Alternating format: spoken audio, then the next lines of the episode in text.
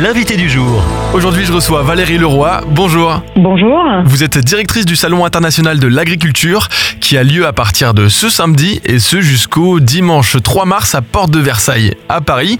Avec cette année une édition toute spéciale, c'est la 60e pour se souvenir des 60 années du salon et son évolution. Alors, est-ce que ce salon de l'agriculture, il a fondamentalement changé à travers le temps? Il a à la fois changé et à la fois on retrouve ses fondamentaux. Euh, il a changé dans le sens où, euh, évidemment, il a évolué puisqu'il suit les évolutions de la société en général. Donc, euh, il y a certains euh, aspects qui ne ressemblent pas à ce qu'il était au départ. Et en même temps, il n'a pas changé parce que euh, la valeur fondamentale qu'il prône et que nous, nous nous faisons fort de, de faire perdurer à travers les éditions, c'est la pédagogie. La pédagogie qui permet aux, aux agriculteurs, éleveurs et, et, tous ceux qui font notre agriculture d'expliquer leur métier et leur savoir-faire au public qui vient les rencontrer. C'est une édition qui est résolument tournée vers l'avenir avec un, un, focus mis sur l'agriculture de demain. À quel point l'agriculture a de l'avenir et à quel point les métiers de l'agriculture sont-ils porteurs? L'agriculture a de l'avenir parce qu'on aura toujours besoin de manger et qu'il faut quand même se souvenir que les, les agriculteurs euh, sont euh, ceux qui nourrissent leurs concitoyens et chacun de nous. Donc euh, en cela, euh, c'est un métier qui a de l'avenir puisque, comme je le disais, on aura toujours besoin de manger. Euh, et en même temps, les métiers de l'avenir sont porteurs parce qu'ils sont en, en évolution, c'est-à-dire que on connaît une partie des métiers, mais sur le salon, vous, vous pourrez découvrir, si vous les connaissez pas tous, des propositions plus tournées vers l'ingénierie, vers les nouvelles technologies, vers la mécanique, vers l'agronomie, etc. Donc une palette de, de, de métiers qui sont à disposition de soit des jeunes qui sont en, en recherche d'orientation, soit des moins jeunes qui d'ailleurs qui peuvent être en, en reconversion après un premier métier.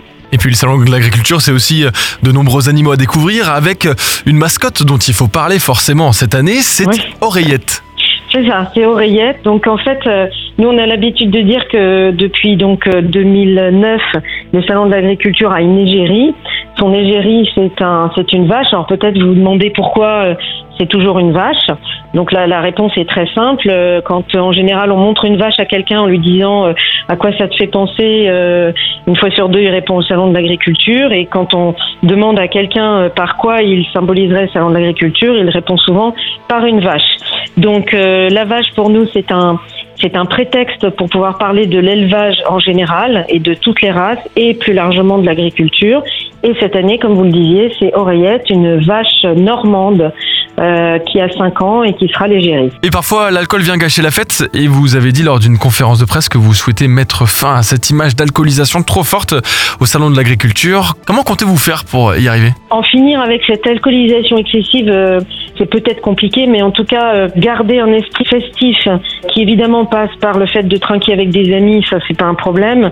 Euh, ce que nous ne voulons pas et ce que effectivement j'ai affirmé euh, lors de la conférence de presse, c'est que nous ne voulons pas euh, avoir des images à nouveau comme on a eu l'année dernière dès le premier jour. Donc clairement, il y a une partie de la population qui, qui s'était donné rendez-vous au salon de l'agriculture uniquement avec une motivation qui était celle-là ce qu'on fait, ce sur quoi on travaille, c'est euh, euh, sur euh, le fait de proposer à toute la communauté de ceux qui font le SIA, c'est-à-dire les exposants, les visiteurs, les partenaires, les politiques et nous-mêmes d'ailleurs organisateurs, d'adopter un code de conduite pour le bien vivre ensemble. Et ce code de conduite, il passe par un certain nombre de choses. Et pour le thème de l'alcool, euh, il passe par euh, de la prévention, donc une campagne de, des campagnes de communication que vous voyez peut-être en ce moment.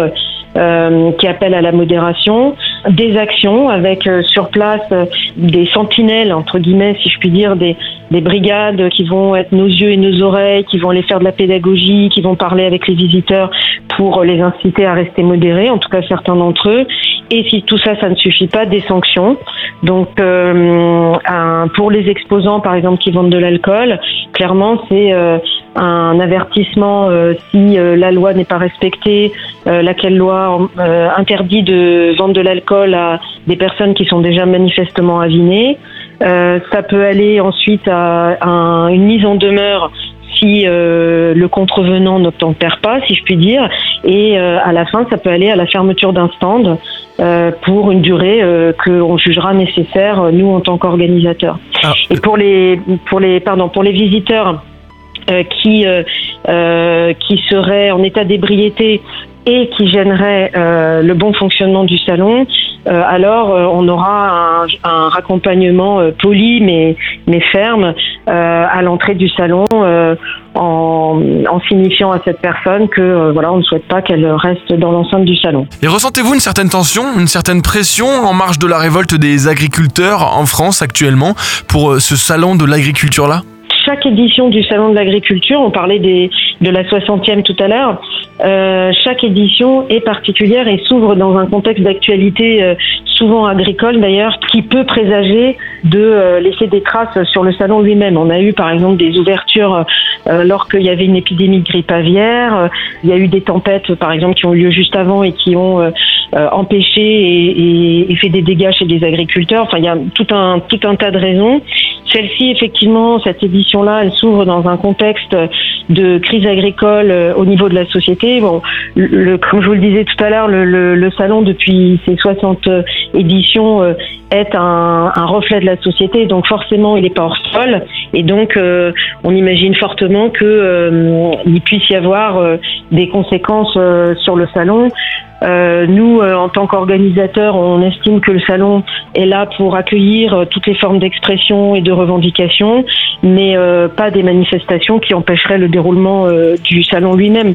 la difficulté, c'est d'accueillir des revendications et en même temps d'organiser et de gérer les flux de maintenant le plus grand événement de France qui va réunir à peu près 1% de la population française.